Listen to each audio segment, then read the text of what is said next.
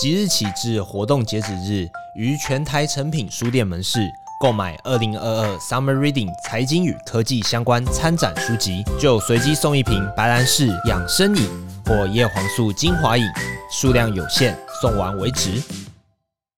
请设想一下，我们现在的科技已经非常进步，那进步到人类已经可以在此时此刻就终结掉肉体的生命，然后同时把大脑的资料上传云端。那在云端的世界里面呢，存在着一个与真实世界完全相同的虚拟世界。那这个云端世界和现实世界唯一的不同之处，就是你的心灵不会受到基因和肉体的限制，也不会随着肉体而死去。如果我们现在就拥有这样的技术，那你是否愿意进入这样的一个虚拟世界？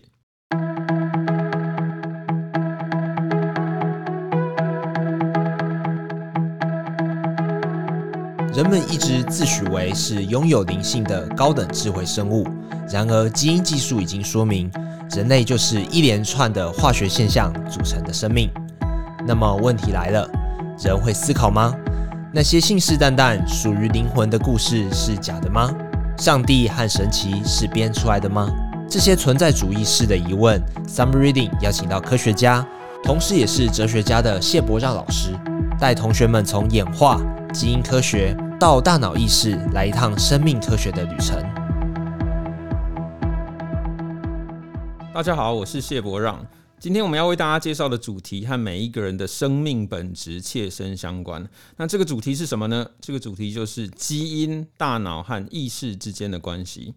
那这堂课呢，将分成三个部分。第一个部分，我们将先从最近最热门的基因编辑技术来开场。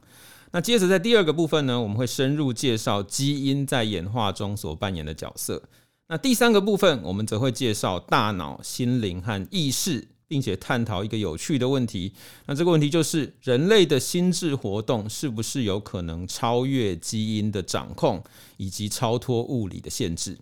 好，那我们现在就马上进入第一部分哦。那我们要先从科学和科技的角度出发来介绍基因。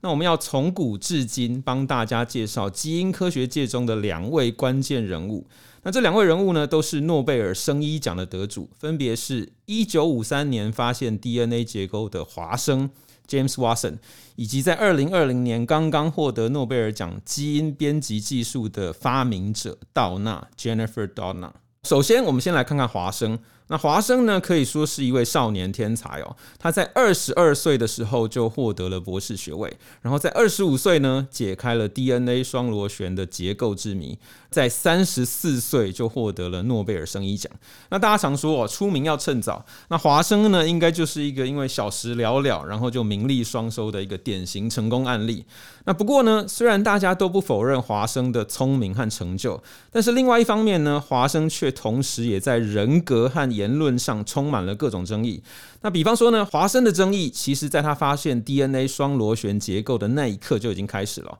而且一辈子呢不曾间断。比方说，有人认为华生他只不过是一个极其幸运的聪明人，那他只不过是在刚好正确的时间去到了正确的地点，然后才能获得成功。那在当年呢，华生其实就像是闯入了一群手握关键资料的物理学家中的一位生物学家。那当时呢，有众多的物理学家都在研究遗传物质，但却都像是在瞎子摸象一样，每个人都只摸到了一些蛛丝马迹，可是却又拼凑不出它的全貌。那有人就认为华生哦，其实就像是跳出来剪尾刀，然后跳出来割到尾的人一样。那华生呢，从头到尾都没有做过任何一个实验，也没有收过任何一笔资料，但是呢，他在看了别人的资料和照片之后呢，就率先画出了大象的模样，也就是 DNA 的模样。关于这件事哦，当时知名的另外一位生物学家查加夫，他就曾经评论过。那他认为呢，华生基本上就是所知极少，但是野心奇大的一个人。而且呢，查加夫他还说过，华生的成功呢，就像是日落的时候，矮人也会有极长的身影那样。所以呢，我们可以看到查加夫的言语中真的是充满了极深的鄙视还有讽刺。但是关于这一点呢，我认为可能还是要给华生一些正面的评价。毕竟要从一些零散的现象资料中率先预测出背后的结构跟模型，这其实仍要有过人的推理和想象能力才能够做到。而且呢，华生锲而不舍的态度跟尝试，也应该要予以正视才对。不过，就算我们撇开当年发现 DNA 的时候的一些争议哦，华生后来的言行跟举止呢，其实也在学术界引起轩然大波。比方说呢，华生曾经公开表示黑人的智力不如白人，而且呢，他也针对许多族群发表过歧视的言论。比方说，像是同性恋、肥胖者、愚笨的人，还有长相不佳的女性等等啊，他认为这些人都应该透过基因改造的方式去进行治疗。那针对华生这种引发争议的歧视言论呢，学术界其实也对他做出了一些回应和惩罚啊。比方说，在二零零七年，华生就被纽约的冷泉港实验室解除职务，并且在二零一九年取消了他所有的荣誉头衔。好，虽然华生因为各种歧视性的言论，最后导致他的晚节不保，但是他在学术和知识领域里面，仍然透过写书的方式，产生了各种巨大的影响力。比方说呢，他的著作《双螺旋》。在这本书里面呢，他就描述了当年他发现 DNA 结构的一个历史经过。那还有好几本其他的分子遗传学教科书呢，也都曾经是这个领域中经典的圣经。那特别是他的《双螺旋》这本书哦，就对我们接下来要介绍的第二位人物有着重大的影响。那这位人物呢，就是道纳 （Jennifer Doudna）。如果说华生是发现生命密码的人哦，那道纳呢，应该就是拥有改变生命密码技术的人。那华生和道纳两个人的第一次接触呢，可以说是透过书本的一种跨时空虚拟相遇。道纳在小学六年级的时候，就收到爸爸送他的一本书。那这本书呢，就是华生的《双螺旋》。那道纳原本以为这是一本侦探小说，可是没想到内容竟然比侦探小说还要精彩。华生发现 DNA 双螺旋结构的这个经过呢，对道纳来说根本就是真实世界中的侦探故事。那从此之后呢，道纳也就定下了走向生物遗传学的志向。道纳在二零一二年的时候呢，活用了一种叫做 Cas9 的酵素。那这个酵素的功能呢，就是可以切割 DNA。那换句话说，Cas9 酵素呢，就像是一把 DNA 剪刀一样。那道纳的发明呢，就是他在 Cas9 的这把 DNA 剪刀上连接上了一段引导的 RNA。然后透过这一段引导 RNA 呢，这一把剪刀就会自动去寻找对应的 DNA，然后在找到对应的 DNA 之后，就可以进行切除。那切除以后呢，我们就可以在断点的地方接上另外一段 DNA 来作为取代。那这个技术的名称呢，现在被称为是 CRISPR。那道纳也因为这个发明而获得了二零二零年的诺贝尔生医奖。这个使用 Cas9 基因剪刀的 CRISPR 技术一公布之后呢，马上就有如秋风扫落叶一样哦。那在科学界、实务界以及在伦理哲学界呢，都出现了广泛的应用跟讨论。那最直觉的应用方法呢，就是我们可以使用基因编辑技术去治疗和 DNA 有关的任何基因遗传疾病。那只要我们知道 DNA 的哪一部分出错，我们就可以使用基因编辑技术去把出错的 DNA 给换掉。那如此一来，我们就可以治疗基因的遗传疾病。不过呢，这个 CRISPR 技术仍然存在着两大类的疑虑哦。那分别是技术上的疑虑以及道德上的疑虑。那我们现在先来看看技术上的疑虑。那从技术层面来说，Cas9 这一把基因剪刀呢，它只能够依靠二十三个碱基去辨识 DNA。严格来说呢，这样的辨识机制并不是非常的精准，所以呢，有时候会切错 DNA。那我们这里就来稍微解释一下哦，告诉大家为什么有时候会切错 DNA。那所谓的碱基就是核苷酸碱基，也就是 DNA 上面的密码。简单来说呢，DNA 是由四种核苷酸碱基排列组合而成的。那如果我们把 DNA 摊开拉直的话，我们就可以看到上面有一连串由 A、T、C、G 这四种核苷酸碱基所组成的编码。那我们现在遇到的麻烦就是哦，我们的 DNA 总共有将近六十五亿个碱基。那光是靠二十三个碱基去辨识这六十五亿个碱基的话，是很容易出现辨识错误的。统计上来说，我们需要用更长的碱基序列去做辨识，才不会出错。那我们举个例子来说哦，比方说像台湾有两千三百万人，那如果我们要给每一个人都有一个独一无二的身份证号码的话呢，我们可能就要用我们现在的十位数编码才够。那如果我们只使用三个数字来当做身份证号码的话，那就会发现说，有一堆人的身份证号码可能会一模一样。这样一来哦，警察如果要寻找某一个身份证号码是，比方说七三九的嫌疑犯，那就会找到一堆人都是嫌疑犯了，因为就会一堆人都是有七三九这个号码。那这把 Cas9 的基因剪刀也是一样哦。如果你只靠二十三个碱基去寻找和切割基因的话呢，有时候就是会切错基因。有鉴于此哦，比较好的做法就是先把人体的体细胞先抽出来，然后在实验室里面去进行基因编辑，然后在编辑完之后去进行确认。如果不小心切错的话呢，那我们就把细胞销毁丢掉就可以了。那如果编辑的结果没有问题的话，我们就可以送回到身体里面。那而且呢，就算有时候真的不小心切错了，但是没有检查出来的话呢，即使这样的错误细胞被放回身体之中，过一阵子呢，这些体细胞它会自然的死亡，那问题也就消失了。所以整体来说呢，在体细胞上面做基因编辑，其实是一种比较安全的做法。不过，如果是在干细胞或是生殖细胞上去做基因编辑的话，那风险就会比较高哦。那这是因为干细胞和生殖细胞都会透过细胞分裂去不断的制造出新的细胞。那如果这些源头的母细胞在基因编辑的时候出错的话，那就会源源不绝的产生有缺陷的子细胞，然后就会产生很大的风险。大家应该都还记得，二零一八年的时候，中国的科学家贺建奎他制造出了基因编辑宝宝，而且引发了很大的争议哦。那这当时的争议呢，就在于他们是在没有做好风险全面评估的情况下，就直接在受精卵上面进行基因编辑。那所以在当时呢，才会遭受到各方的挞伐。那贺建奎呢，最后也被判处三年的徒刑。好，再来看看道德疑虑哦。那基因编辑的道德疑虑呢，主要在于两个面向。那第一个面向呢，就是我们应该要在哪一种细胞上进行基因编辑；第二个面向呢，是我们究竟应该允许使用基因编辑去达到怎样的功能。那关于第一个面向呢，我们刚刚在讨论技术问题的时候，已经稍微提到了一些哦。那这里面的关键呢，就是在于我们究竟该不该进行生殖细胞的基因编辑。那我们刚刚讨论的技术问题呢，是因为我们现有的技术仍然无法保证安全。所以在风险上仍然有疑虑，但是道德上的考量就是另外一回事了。在道德上呢，我们可以假设有一天技术已经全部纯熟了，已经不会有切错基因的问题。那么这个时候呢，我们是不是就可以进行生殖细胞的基因编辑呢？那反对者会认为哦，我们不应该跨过这条红线。那因为呢，当我们在改变生殖细胞的时候，我们就违反了生命自然产生的这个原则。那也就是说，如果我们只是改变体细胞的话，那我们就只是在对那些原本就已经自然产生的生命去做一些修改而已。但是，如果我们改变的是生殖细胞呢，那就等于是我们重新创造出了一个生命。那有许多人都认为哦，这条由修改生命转变成创造生命的红线是不应该跨越的。不过呢，赞成对生殖细胞进行基因编辑的人则会认为哦，这条红线其实人类早就已经跨越了。比方说呢，产前检查的时候，一旦检查到有唐氏症的基因，那不是有很多人会选择堕胎吗？那这不也是在选择性的创造出只带有某些基因的生命吗？那再来。在试管婴儿的流程里面哦，父母也会在许多的受精卵里面先挑选出带有健康基因或是带有特定基因的受精卵，这不也是在选择性的创造生命吗？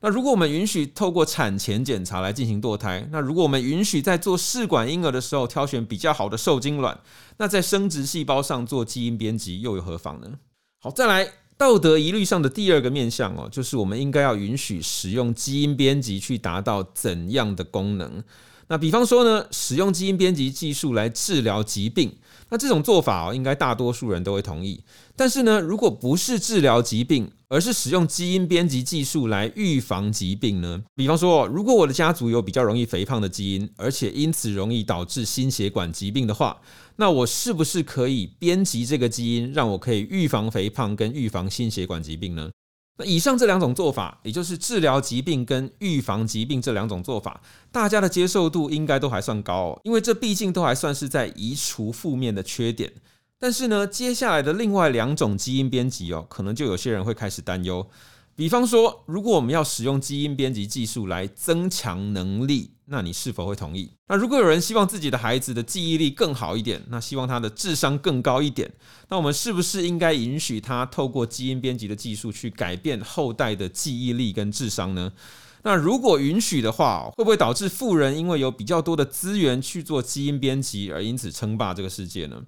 那再来哦，除了增强能力之外呢，我们该不该开放使用基因编辑技术去增加某些全新的能力？那比方说，我们可以加入红外线的夜视能力，或是加入超音波感知的能力等等。那这些获得新能力的人类，会不会像电影 X-Men 一样哦，对旧人类产生威胁，然后因此导致基因能力上的一个军备竞赛，并因此让原本的自然演化完全变掉呢？那以上的这些道德问题哦，都是大家正在热烈辩论的主题，而且双方阵营呢各有不同的论证。那目前也没有定论哦。比方说，华生在面对这些议题的时候，他一直都是站在赞成的一方。那他主张呢，应该尽量使用各种基因编辑技术去进行基因改良。那华生甚至认为哦，早在基因编辑技术出现之前，人类的祖先其实就已经透过其他方式在对各种动植物进行基因改造了。那例如说，像是人择育种这件事哦，基本上就是一种很粗糙的基因改造方式。那我们打个比喻来说，古人的基因改造方式就有点像是在用镰刀一样。那只要出现了我们看不顺眼的物种或是任何生物特征呢，就基本上大刀一挥，然后断它的后代。那最后呢，就只会留下我们想要的品种。那现在的基因编辑技术呢，就有点像是使用精准的手术刀一样。那我们只需要改变某些特定的基因，就可以达到我们想要的目标。那虽然刀法不同哦，但是基因最后都会被我们人为的选择出来，然后出现改变。那至于道纳的道德立场哦，其实他原本和华生是完全背道而驰的。道纳他原本认为哦，对孩子进行基因编辑这件事，让他在直觉上感到非常的不自然，而且让人害怕。但是在最近几年呢，道纳的立场似乎也开始动摇了。那他认为呢，是否该进行基因编辑这件事，或许应该要开放，让每个人去自由决定，而不该只掌握在某些具有权力的委员会手上。好，那关于基因编辑的这个议题呢，我们现在要暂时打住哦。那关于这个议题，华生他曾经说过，如果科学家不扮演上帝，那还有谁可以扮演上帝？那这句话大家不知道是否同意哦。但总而言之呢，关于这些道德争议，目前仍然没有定案。那其中的是非对错，就留给大家自行思考。在上一部分中，我们谈到了基因编辑还有相关的道德争议。那有些人担心哦。基因编辑可能打开了潘朵拉的盒子，那有些人呢，则笃信科学会带来更好的世界。那接下来我们就要顺势把话题导引到一个更深入的问题上。那这个问题就是生命的本质究竟是什么？好，生命的本质一直是人类有史以来的一个大哉问哦。那整个人类的宗教信仰还有部分的哲学思考呢，其实都是围绕在生命的本质在打转。那更直白的说，宗教与信仰甚至有可能是因为人类无法参透生命本质而产生的一种社会活动。那过去的人们曾经认为哦，生命是一个非常神秘的现象，而有很多人呢，甚至更因此主张生命应该就是由上帝所创造的。那这个就是所谓的神创论。那主张神创论的论点非常的多哦。那最常见的论点呢，就是认为生命太过复杂。而且生命从无中生有的这个过程里面呢，是不太可能随机自然产生的。所以说呢，生命一定是由上帝所创造。比方说呢，十八世纪的神学家佩利哦，他就曾经说过，如果我们在荒野中看到一块石头，那么从这个石头简单的结构来看呢，应该很有可能就只是大自然中自然形成的。但是呢，如果我们在荒野中捡到了一只手表，那么从手表这么精巧的结构来看哦，最合理的解释应该是手表是被精心设计和打造出来的，而不是自然随机产生的。那另外从几率的角度来看哦，也有人认为生命不太可能是随机产生的。比方说呢，英国的天文学家霍伊尔啊，他就曾经估算过无机分子偶然形成生命的可能性。那他认为这种事件的可能性根本就是微乎其微哦，它的几率呢，大概就和龙卷风扫过垃圾场之后凑巧拼装出一台七四七飞机的几率一样的低。那也因为这样的论点哦，导致很多人支持神创论。那神创论者基本上认为哦，既然生命从无机分子中随机产生的几率这么的低，那就代表了我们的生命其实比较有可能是由某种我们难以理解的神秘力量所创造的。上述的这种神创论呢，可以说是主宰了整个文艺复兴时期以前的人类思维。那不过，在达尔文一八九五年出版了《物种起源》之后，神创论就面临到重大的打击。达尔文认为哦，生命形态之所以会如此复杂，或许根本就不需要上帝的介入，因为呢，生命有可能在八个字的演化法则之下呢，就自然形成各种多样而且复杂的形态。那这八个字的演化法则呢，就是物竞天择，适者生存。物竞天择，适者生存的意思就是哦。在自然的环境里面呢，一个物种中的个体有时候会因为个体差异而出现竞争。那最后呢，只有最能适应环境的个体会存活下来，然后这些个体所带有的生物特征就会被遗传下去。那久而久之，这些个体就会变得和一开始的个体不太一样。那比方说，某一种飞蛾的族群，可能在一开始的时候呢，里面有些飞蛾比较白，那有些比较黑。那假设这种飞蛾的栖息地里面有很多树皮很白的树木，那么比较白的那些飞蛾呢，就会有比较高的生存竞争力。那原因就在于哦，它们在树干上休息的时候呢，可能比较不容易被天敌看到，所以就比较容易自然生存下去。那随着时间经过，黑色的飞蛾就会逐渐被天敌吃光，那最后就只会剩下白色的飞蛾。这就是飞蛾由原本的黑白杂处转变为纯白的一种自然演化过程。同样的道理也可以用来解释生命形态的复杂度哦。比方说，眼睛的结构如此的复杂，其实也有可能是在物竞天择、适者生存的法则下，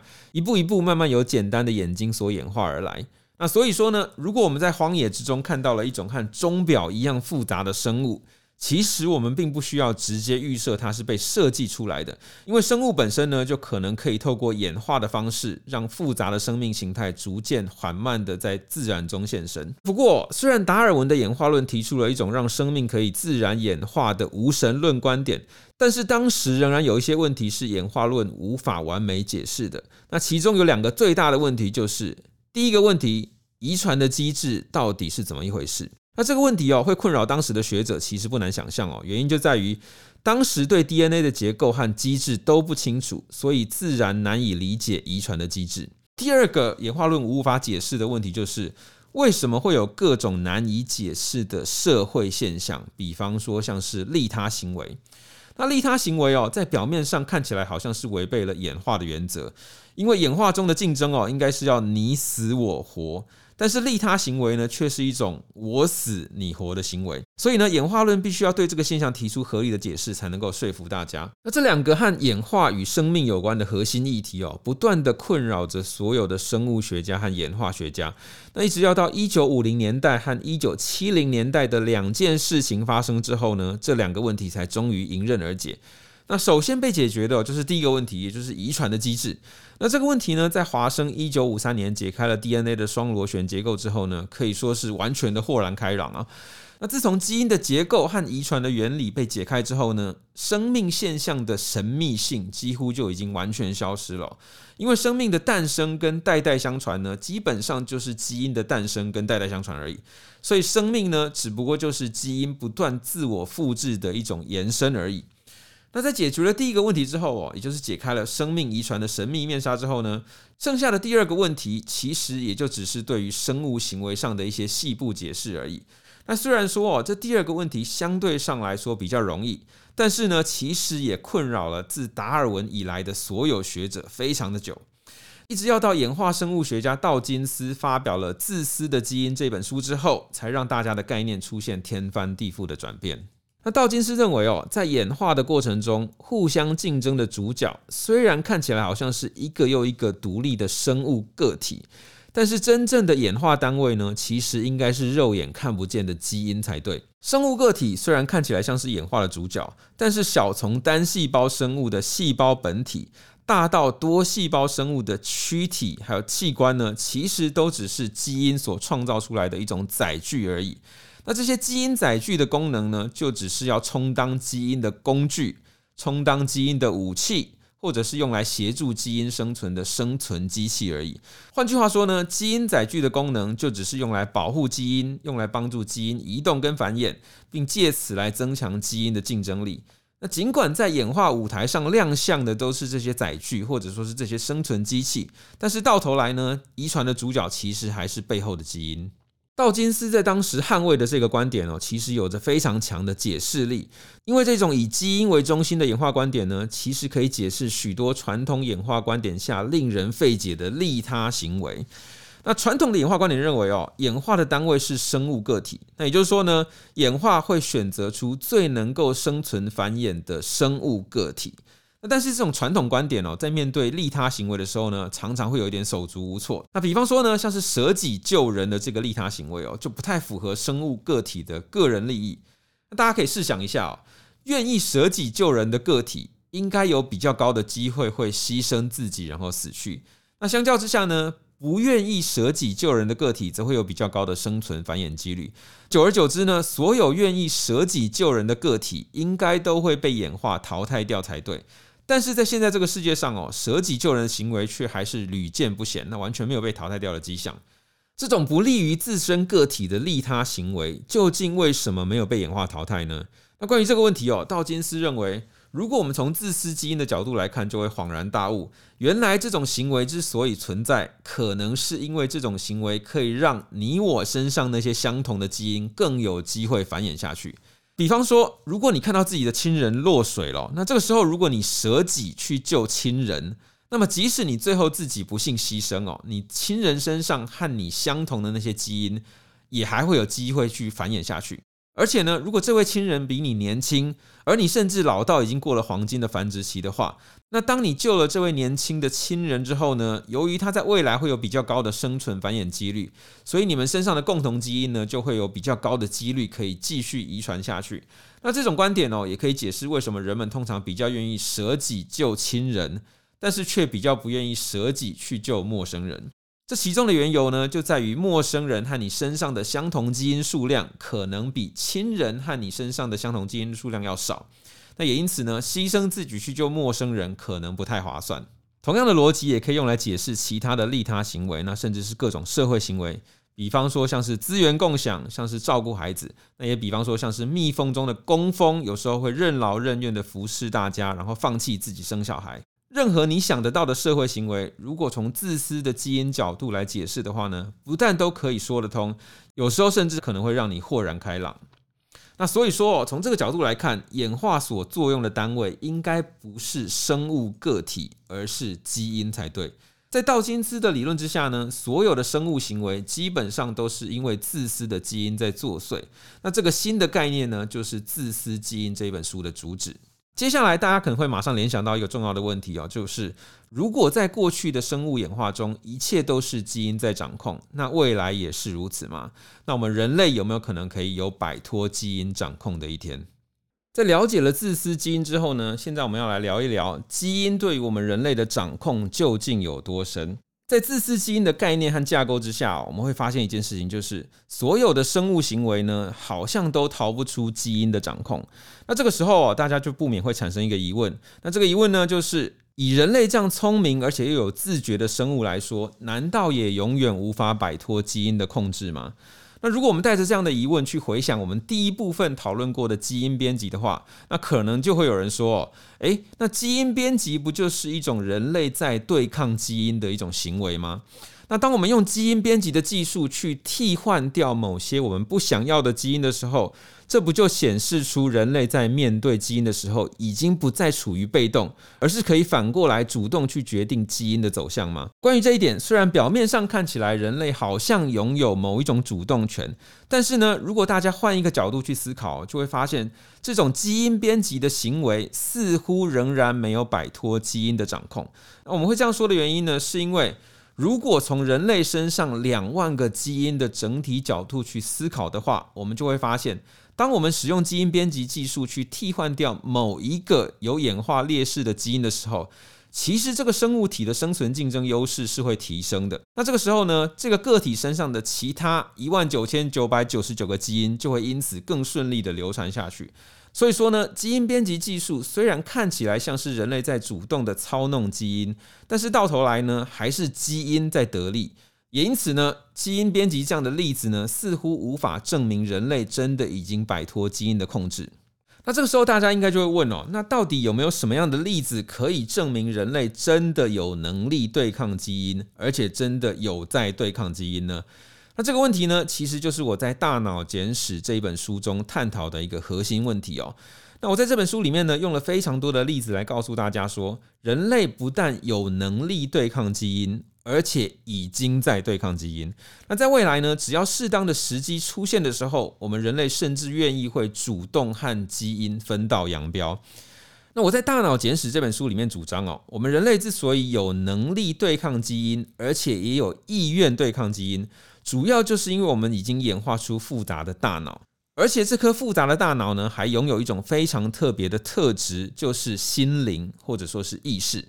那这个复杂的大脑和自由的意识呢，就是我们摆脱基因桎梏的一个关键。那以下呢，我就来举出《大脑简史》中最关键的一个论证哦，来告诉大家为什么人类已经有能力，而且也有意愿去对抗基因。那这个论证呢，就是意识上传的一个思想实验。那所谓的思想实验呢，就是请大家试想一下以下的这个情境，然后看看你在这个情境之下会做出什么样的决定。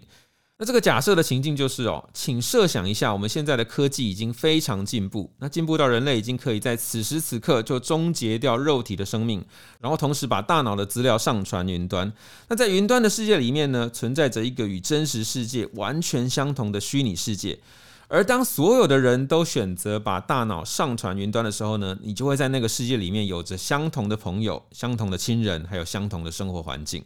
那当然喽，如果你不喜欢现在的生活环境，你甚至可以选择上传到任何一个你事先设定好的环境里面。那如果你不喜欢现在的肉体呢，你甚至也可以选择在云端的世界里面换上一个你喜欢的不同身体或是性别。那在这个云端的世界里面呢，一切的感受都非常的逼真哦，都像栩栩如生一样。那整个云端世界和我们现在所处的真实世界呢，基本上是完全一致。所以呢，你几乎不会察觉到自己已经处在云端的虚拟世界里面。